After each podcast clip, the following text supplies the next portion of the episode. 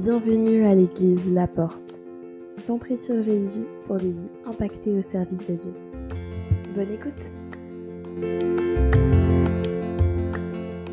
Sans plus tarder, je vous invite à ouvrir vos Bibles dans 1 Jean, chapitre 3, verset 18. 1 Jean 3, verset 18.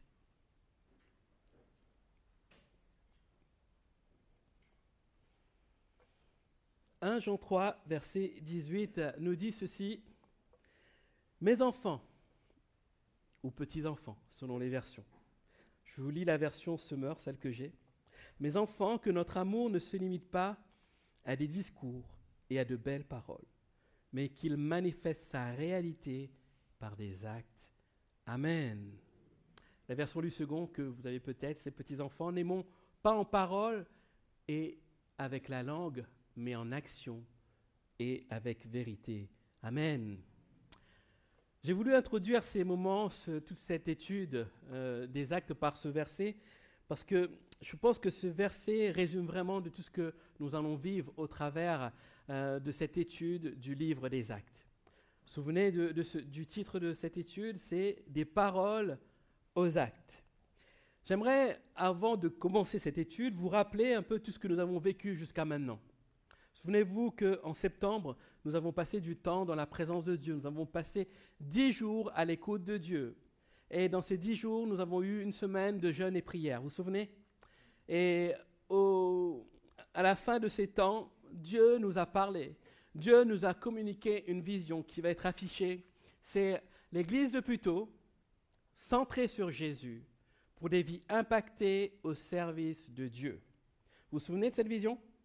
L'Église de plutôt centrée sur Jésus pour des vies impactées au service de Dieu. Je crois que cette vision, si nous voulons que cette vision puisse vraiment être imprégnée dans l'Église, il nous faut la vivre. Et pour la vivre, il nous faut passer à l'action. Cette vision nous pousse à ne plus rester sur nos chaises. Cette vision nous pousse à œuvrer, à être des instruments entre les mains de Dieu. Rappelez-vous aussi cette étude que nous avons faite au mois de novembre-décembre sur Néhémie, l'Église qui entre dans sa vision. Et cette étude avait pour but d'amener l'Église, c'est-à-dire les chrétiens nés de nouveau qui composent l'Église de plutôt, à entrer dans la saison que Dieu a prévue pour elle au travers d'exhortations, au travers de, l'exemple de Néhémie, de comment il a œuvré dans le retour du peuple à Jérusalem, comment Dieu l'a utilisé surnaturellement pour reconstruire, rebâtir les murs de Jérusalem, au travers des épreuves qu'il a pu avoir, au travers de sa prise de, position aussi hein, par rapport à la prière, par rapport à l'écoute de Dieu. Et cette étude était pour nous l'occasion de pouvoir nous tenir devant Dieu et dire Seigneur, oui, nous considérons que notre Église, l'Église de Puteaux, entre dans quelque chose de nouveau, entre dans une saison. Et quand on parle de saison, nous parlons de changement de stade, nous parlons de métamorphose et nous parlons de transformation. Et pour entrer dans cette saison, on ne peut pas mettre de côté cette notion de transformation, de, euh, de métamorphose. Alors ma question ce matin serait, est-ce que vous êtes prêts à vivre cela? Est-ce que vous êtes prêts à vous dépasser, à vivre ce, verset que euh, je vous ai communiqué dans les vœux, à vivre les choses au-delà de ce que nous pouvons penser ou imaginer, à faire en sorte que nos vies ne soient plus euh, réservées à être assis le dimanche, écouter un message et se dire, bon, nous sommes fait du bien, maintenant on retourne dans nos activités, mais à être des instruments les mains de Dieu, à vivre ces temps comme un temps nouveau pour l'Église, un temps de rafraîchissement en disant Seigneur, je suis prêt dans ce que je suis à être cet instrument pour ta gloire. Est-ce que vous voulez vivre cela cette année? Et pour cela, il faut que nous soyons à l'écoute de Dieu. Pour cela, il faut que nous ayons un cœur disposé. Pour parler du livre des actes, il nous faut aussi comprendre, saisir Qu'est-ce que euh, ce livre voulait nous communiquer? Quel est le but? Pourquoi euh, ce livre a été écrit? Qui l'a écrit? Ce livre a été écrit par euh, Luc. Et si vous regardez bien, Luc a écrit non seulement l'évangile de Luc, mais il a écrit le livre des actes. Et moi, je vous inviterai, dans votre étude personnelle, à lire l'évangile de Luc et tout de suite passer au livre des actes. Et lorsqu'on lit ces deux livres, il y a un point commun. Luc s'adresse à un certain Théophile. Et ce qu'on peut voir, à un moment donné, il dit excellent Théophile. Et certains commentateurs disent que euh, Théophile serait un haut fonctionnaire romain auquel il voulait euh, parler de l'évangile. C'est pour ça qu'il commence par euh, l'évangile, où il parle de Jésus-Christ, son œuvre. Et ensuite, il commence dans le livre des actes pour parler de quoi? De l'Église naissante. Le livre des actes nous parle de l'Église naissante. L'Église naissante qui a eu une explosion de, sa capacité quand le jour de la Pentecôte. Acte 2 nous dit que le jour de la Pentecôte, Pierre se lève et il fait un discours et il y a combien de personnes qui se convertissent? Plus de 3000 personnes. Pourquoi le livre des actes a été écrit? Pour relater l'œuvre de Jésus-Christ au travers de ses disciples, comment l'Église a pu naître, comment l'Église a pu grandir et comment le message de Jésus-Christ est venu jusqu'à nous aujourd'hui à tôt. Ce qu'on peut constater par rapport euh, au livre des Actes, c'est que à la fois il est question d'une œuvre achevée de Jésus-Christ, parce que Jésus est mort à la croix, il est mort pour nos péchés, il nous a rachetés, mais à la fois une œuvre inachevée. Et quelle est l'œuvre inachevée de Jésus-Christ? C'est l'œuvre d'évangélisation de toutes les nations. Et cette œuvre inachevée a commencé avec les disciples, et elle se poursuit avec nous aujourd'hui. Le livre des actes est pour nous l'occasion de prendre conscience que nous tous, en tant que disciples de Christ, nous ne sommes pas appelés à chauffer des chaises. Nous ne sommes pas appelés à être dans une église, à nous faire du bien avec un chauffage à 21 degrés 5. C'est la température. Nous ne sommes pas appelés à juste nous réjouir ensemble en disant Oh, tu es beau, tu es belle, oh, je, t'aime bien, mon frère, ma soeur. Nous sommes contents d'être ensemble. Oui, c'est bien, nous sommes contents d'être ensemble. Mais il y a plus, bien aimé. Il y a plus. Nous avons un rôle. Et ce rôle se définit dans la mission que Jésus a donnée à ses disciples dans Matthieu 28. Allez par tout le monde, prêchez la bonne nouvelle et baptisez-leur au nom du Père, du Fils et du Saint-Esprit. C'est la mission que Jésus a donnée à ses disciples et c'est la mission qu'il nous donne aujourd'hui. Celle d'être des témoins, celle de pouvoir œuvrer. À l'époque, les disciples étaient réunis alors que Jésus euh, venait d'être élevé au ciel, les disciples étaient réunis dans une chambre haute. Il nous dit qu'ils étaient 120 dans cette chambre. La salle peut contenir 140 personnes. On imagine une chambre haute avec 120 personnes. Et c'était 120 personnes qui étaient là dans une attente. 120 personnes différentes. 120 personnes qui avaient un point commun, celle d'avoir été touchées par le Seigneur. De ces 120 personnes, il y a 12 personnes qui étaient au contact de Jésus. 11 personnes, parce que la deuxième personne n'était plus là. 11 personnes qui étaient au contact de Jésus, qui ont suivi les enseignements de Jésus-Christ. Non 12 personnes, parce qu'on va parler de Matthias après. Et ces personnes étaient là comme témoins de la résurrection de Jésus-Christ. Mais 12 personnes sur les 120, les autres aussi étaient là. On n'a pas d'informations sur les autres personnes. Est-ce qu'ils étaient là quand Jésus euh, est mort à la croix ou est-ce qu'ils sont convertis après? On ne sait pas. Mais une chose est sûre, qu'il y avait 120 personnes. Et sur ces 120 personnes, il y avait 120 personnes différentes. Il y avait 120 caractères. Il y avait 120 ambitions. Il y avait 120 personnes dans des maturités différentes avec Dieu. 120 personnes peut-être avec des épreuves différentes. Ça ne vous rappelle pas, nous tous ici présents? Nous ne sommes pas tous uniformes. Nous avons tous des besoins différents. Nous avons tous des attentes différentes. Mais ce qui fait notre force, c'est que nous sommes un en Jésus-Christ. C'est que nous avons été rachetés par le Seigneur. Ce matin, je vous invite, comme ces 120, à considérer cela. Alors j'imagine, je n'étais pas là à cette époque, rassurez-vous, hein, je vais bientôt avoir 40 ans, je suis encore jeune, mais j'imagine à cette époque que les, 120 étaient réunis, tous dans la chambre haute, et qui se regardaient les uns les autres. Et ils étaient là dans une attente, l'attente de la promesse du Saint-Esprit. Et ils étaient là, non pas en se disant, euh, oui, on va parler en langue, préparez-vous les gars, on va parler en langue. Ils ne savaient pas ce qui allait se passer. Ils ne savaient pas. Ils savaient juste qu'il y avait une promesse, celle du Saint-Esprit, comme une puissance. Comment la puissance allait être révélée, ils ne savaient pas. Ils étaient juste dans l'attente.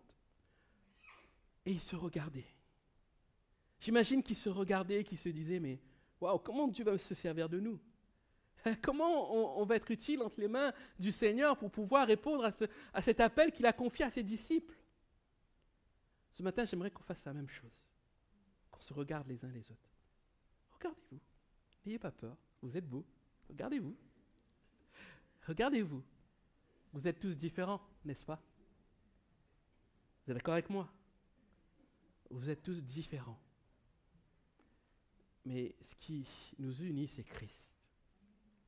De la même manière que Jésus a utilisé ces 120 personnes réunies dans cette chambre haute, Dieu va utiliser chacun d'entre vous ce matin pour nous faire rentrer dans cette vision. Que vous soyez jeune et moins jeune, je pas vu. Hein. Que vous soyez un homme, une femme, blanc, noir, jaune, gris, vert. Jésus vous utiliser. Et c'est là notre défi, bien-aimé. Jésus veut nous utiliser, Amen. Alors est-ce que vous êtes prêts? Passer des paroles aux actes. Est-ce que vous êtes prêts à obéir au Seigneur? Amen. Alors plongeons dans l'étude des actes ce matin. Première chose que j'aimerais vous dire par rapport au livre des actes au chapitre 1, c'est que les disciples étaient face à quatre enjeux majeurs. Le premier enjeu, c'était de garder les commandements de Jésus-Christ, l'enseignement de Jésus-Christ. Ils arrivent à un moment donné de leur vie où euh, ils sont séparés physiquement de corps avec Jésus. Et alors qu'ils sont là réunis, ils ont juste le souvenir de ce qu'ils ont pu vivre. Et les évangiles nous relatent vraiment ces temps où ils sont passés euh, de, de, disciples à, vraiment euh, vouloir recevoir, être au bénéfice de la parole de Jésus-Christ. Et la parole de Jésus était imprégnée en eux. Ils ont vu la parole en action. Ils ont vu Jésus euh, faire des miracles. Ils ont vu Jésus euh, agir. Ils ont vu Jésus leur enseigner, les prendre à part et leur dire venez, venez à part, prions, passons du temps ensemble. Ils étaient là pleinement avec Jésus-Christ. Et après, quand Jésus fut élevé, ils se retrouvent seuls. Leur défi, leur défi pour répondre à l'appel de Jésus, pour répondre à la mission que Jésus leur a confiée, c'est de garder l'enseignement de Jésus-Christ. Et ce même défi, bien-aimé, est, le nôtre aujourd'hui.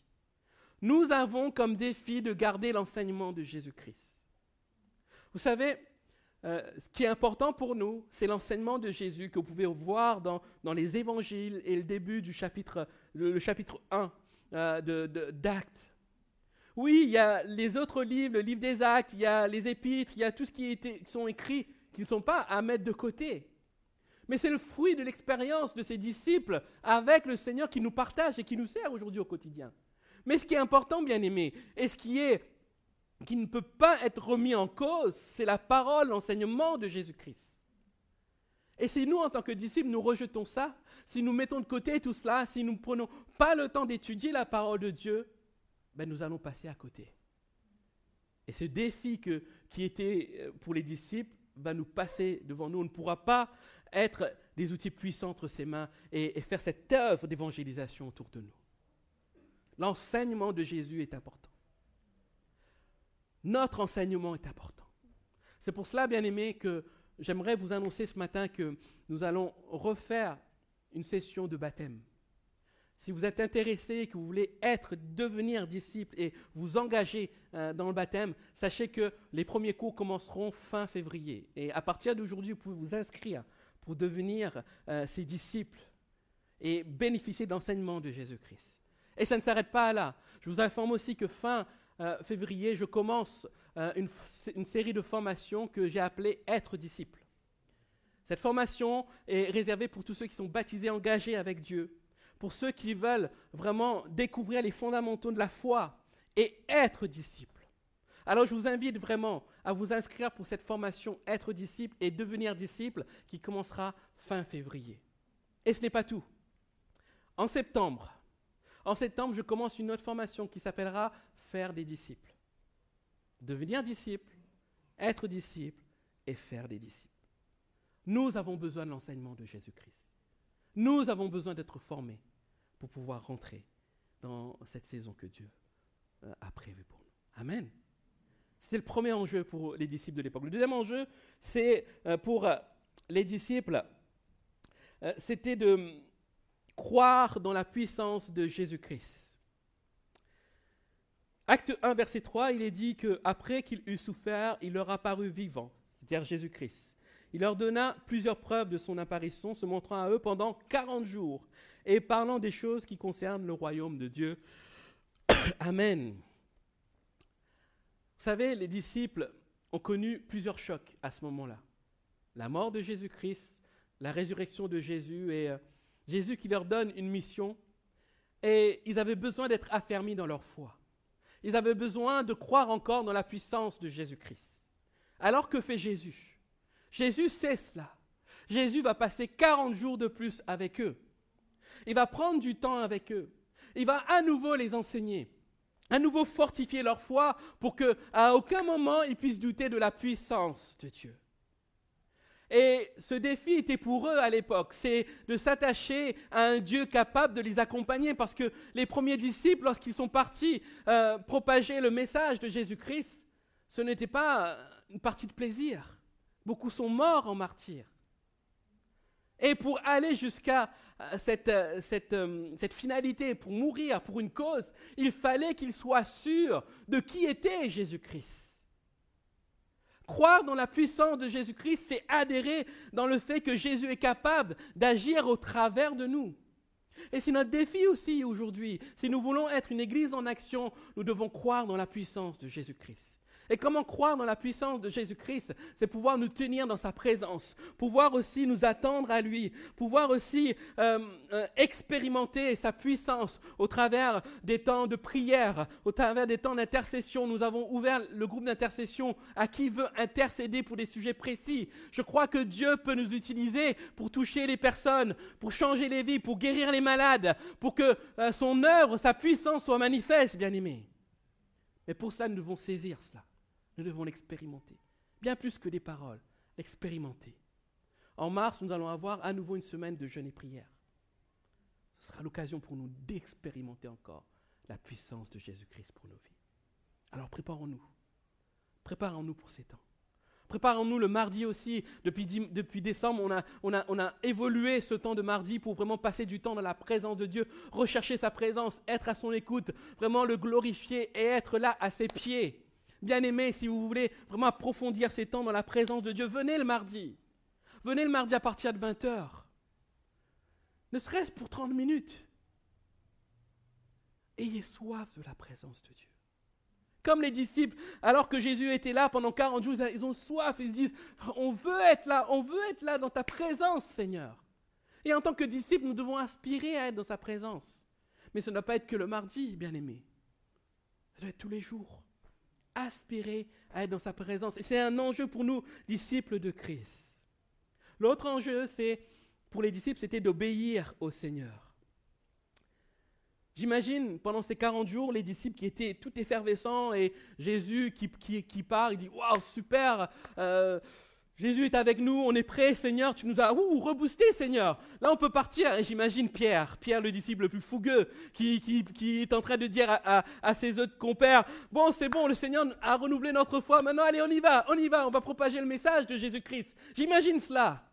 Et que fait Jésus? Jésus leur dit, attendez. Attendez. Au verset 4, il est dit, il leur recommanda de ne pas s'éloigner de Jérusalem et d'attendre ce que le Père avait promis. On imagine un peu. Oh Seigneur, faut encore attendre.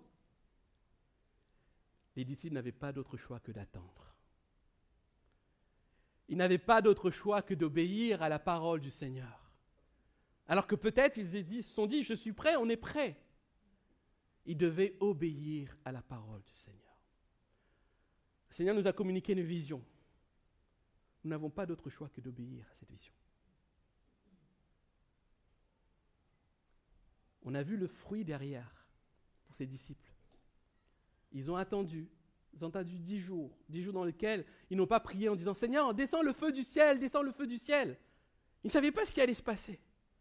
C'était juste dans la présence de Dieu. Et là, il y a le Saint-Esprit qui descend sous forme de flamèche, qui se dépose sur chacun d'entre eux et ils commencent à parler en d'autres langues. Et là, ils sont revêtus d'une puissance, dynamis.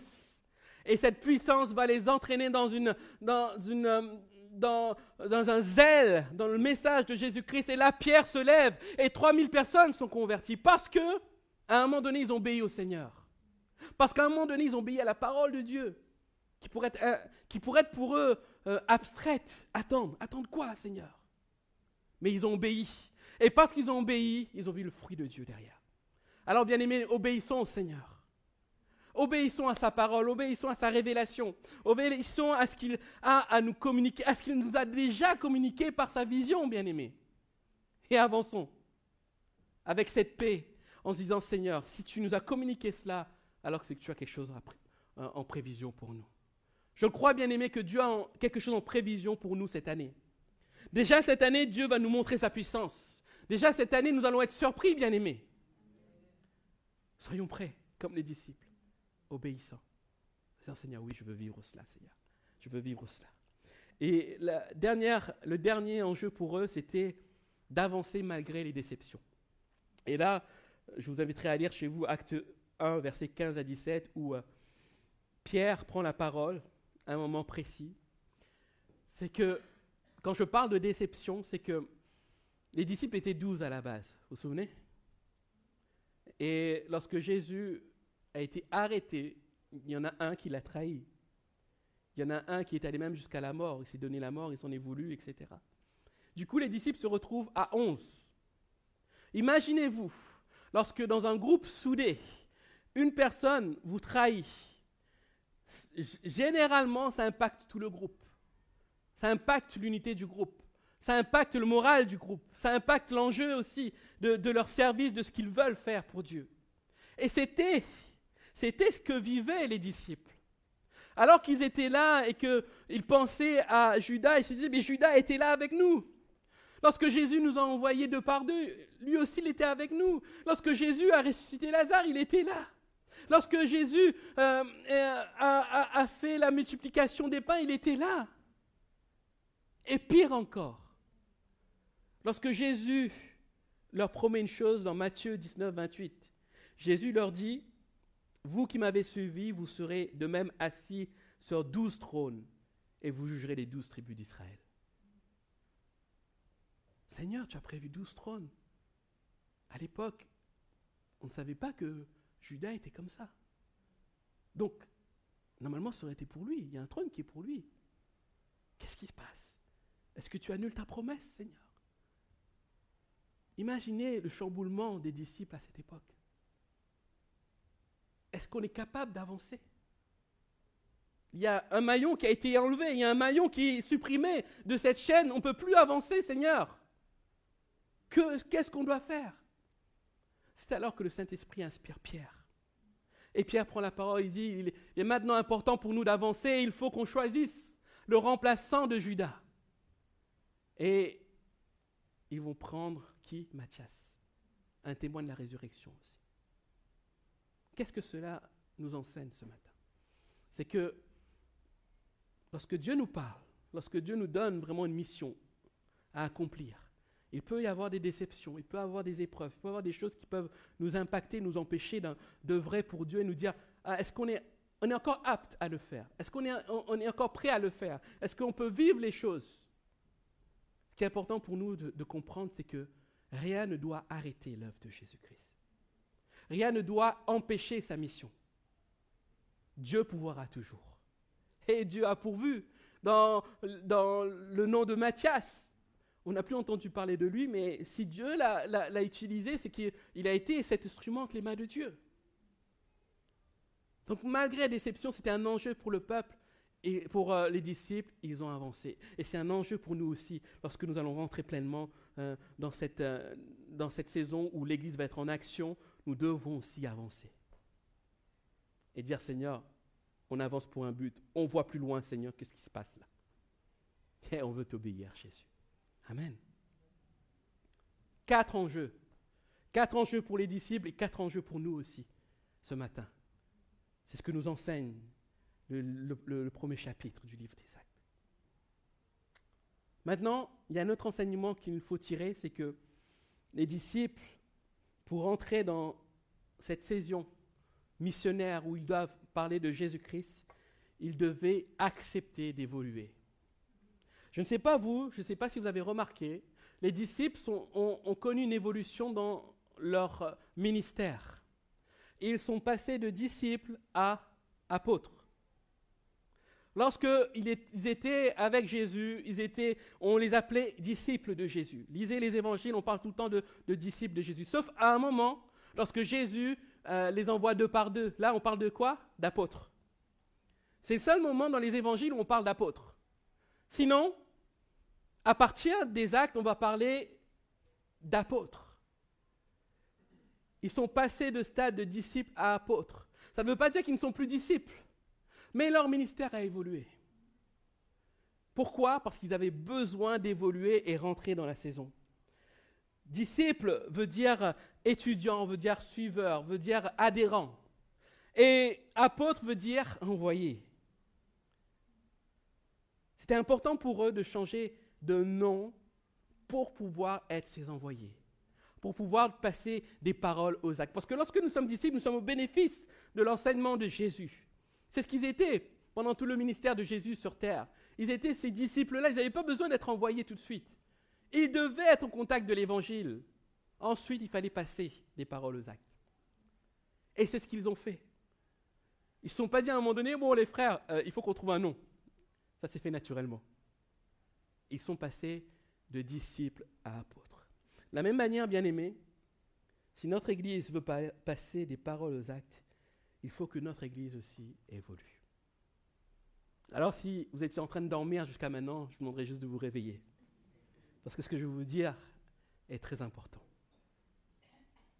Très très important. Dis à ton voisin, réveille-toi.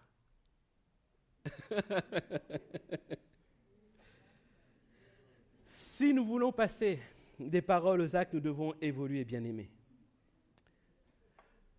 nous avons fait un constat avec mon épouse depuis que nous sommes arrivés, c'est que l'Église est en croissance. Non pas parce que nous sommes arrivés que l'Église est en croissance, l'Église était déjà en croissance avant notre arrivée. Nous avons juste rattrapé le train, en fait. Nous sommes montés dans le train avec vous et on continue la route pour que l'Église puisse continuer. Et merci Seigneur pour son œuvre.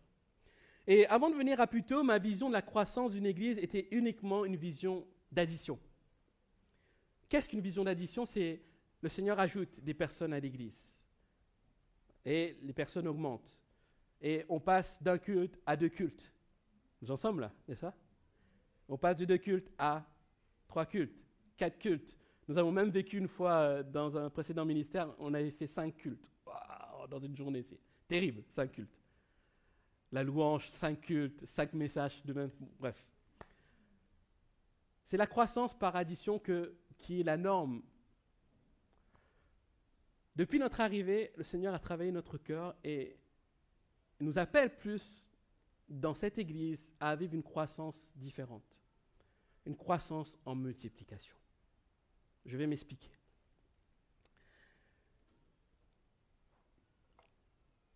Souvenez-vous de Néhémie. Premier chapitre de Néhémie, je vous avais parlé du constat de l'Église. Le constat de l'Église post-confinement, post-Covid. Et qu'il y avait un élan de cœur de personnes qui ne voulaient plus vivre euh, en étant un disciple parmi la masse, mais d'être un disciple identifié dans une famille plus petite. Et on constate que beaucoup de personnes se sont rajoutées à des petites œuvres, comme la nôtre en fait et délaisse petit à petit les grandes églises. Ça ne veut pas dire que les grandes églises ne sont plus utiles entre les mains de Dieu, ce n'est pas ce que j'ai dit. Mais il y a un changement de paradigme, un changement d'état, un changement de pensée pour les personnes. Et par rapport à cela, le Seigneur a parlé à mon cœur et je me suis souvenu de ce message, de, de cette parole de Jésus-Christ dans Matthieu 16, versets 13 à 16, où Jésus questionne les disciples, dit, il dit à ses disciples, que dit-on que je suis? Et que dites-vous que je suis? Vous vous souvenez? Et cette question, je me suis posé cette question par rapport à l'Église. On s'est posé cette question avec mon épouse et on l'a posée à l'ensemble des équipiers, des serviteurs à l'Église. Vous voulez voir le résultat? Que dit-on de l'Église? Tu peux mettre la diapo suivante, s'il te plaît. Ce qui, en gros, c'est ce qui est ressorti le plus souvent. C'est une église dynamique, une église de famille, une église accueillante, une église chaleureuse, vivante, jeune, euh, une communauté. Que dit-on de l'église? Et l'autre question, c'est pareil que la question de Jésus, que dites-vous de l'église? J'ai posé cette question aux serviteurs, tu peux mettre la suite s'il te plaît? Qu'est-ce qui fait de l'Église un lieu unique? C'est-à-dire que pour eux-mêmes, qu'est-ce qui fait de l'Église un lieu unique? Quelle est la force de l'Église? Et c'est les mêmes choses qui sont revenues. Famille, jeunes, taille humaine, euh, authenticité, cohésion, etc. Et lorsque j'ai pu avoir tous ces éléments, je me suis dit, mais c'est vrai, toutes ces qualités ne sont pas seulement des qualités, c'est l'ADN de l'Église. L'Église est une Église accueillante, chaleureuse. Peut-être vous qui avez euh, intégré l'Église dernièrement, vous dites, ah oui, c'est vrai, c'est vrai. Et cet ADN, je pense que ce n'est pas un hasard, il n'y a pas de hasard avec Dieu. Et Dieu veut utiliser l'Église de Puteaux pour que cet ADN perdure et touche les régions autour, touche la ville de Puteaux, touche l'Église, les églises autour, touche sa patrie, touche la nation. C'est quelque chose d'important pour l'Église et on ne peut pas s'en passer. Alors ma question pour les serviteurs à l'époque, je leur ai dit, mais si nous sommes 500, si nous sommes 1000, si nous sommes 2000, est-ce que nous arriverons à vivre cela? On s'est tous dit non. Très difficile. Je me souviens de notre, temps à l'église Paris Métropole. L'église Paris Métropole, euh, euh, à notre époque, c'était cinq cultes. Et c'était 1200 personnes sur le dimanche qui passaient. Sur les 1200 personnes, il y avait 100 serviteurs. On connaissait que les 100 serviteurs. Par leur nom. Les autres? Je me suis dit, on ne peut pas vivre cette croissance ici. On ne peut pas enlever cet ADN qui correspond à cette Église alors nous avons besoin non pas de vivre une croissance en addition, mais une croissance en multiplication. Qu'est-ce que cela veut dire? Cela veut dire que l'Église est appelée à grandir et à se multiplier ailleurs. L'Église est appelée à implanter autour d'elle, à faire en sorte de euh, faire une, une projection de ce qu'elle vit aujourd'hui dans d'autres sites autour de nous. Pourquoi? Pas pour qu'on se plaise entre nous, on se dit, bon, on a des sites partout, partout. Mais c'est pour toucher les personnes qui sont autour de nous. C'est notre mission, bien-aimés. Je crois que Dieu euh, nous emmène à un tournant de l'Église et nous appelle à implanter autour de nous. Appelle à vivre la mission de Jésus-Christ, celle de, parler de lui, celle de, toucher les gens qui sont autour de nous. Vous savez, depuis que je suis arrivé, je prends le transport, le RER, et je regarde, je regarde, je ne sais pas si vous regardez euh, les différentes stations, et je regarde les stations et le Seigneur interpelle mon cœur. Ruelle Malmaison, euh, oui, Carrière sur Seine. Je dis Seigneur, tu veux nous impacter. Tu veux nous impacter dans toutes ces régions. Mais pour y arriver, je ne vais pas y arriver seul. Dieu veut vous utiliser tous. Comme les 120 réunis. Jésus les a utilisés que derrière, 3000 personnes se tournent vers le Seigneur. Waouh Waouh Nous sommes au début de quelque chose, bien-aimés. Vous êtes les témoins de quelque chose. Comme les disciples, les douze étaient témoins de la résurrection, vous êtes les témoins d'une évolution de notre Église. Maintenant, qu'allons-nous faire? Rester comme cela? Ou accepter cette évolution? Alors dans mon cœur, Seigneur travaillait mon cœur et je me suis dit, mais Seigneur, on ne peut pas la même manière que les disciples qui ont dû évoluer dans leur nom, on ne peut pas rester église de Puteaux si on s'implante à Ruelle Malmaison. On va s'appeler l'église de Puteaux Ruelle Malmaison. Et quand on ira ailleurs, église de Puteaux 1, ça va être long. Nous avons besoin d'évoluer aussi de notre nom. Alors ce matin, après réflexion, après prière, après avoir vraiment euh, discuté avec les leaders, les responsables, j'aimerais vous annoncer que l'église de Puteaux va changer de nom l'église de Puteaux va s'appeler l'église La Porte. Pourquoi l'église La Porte?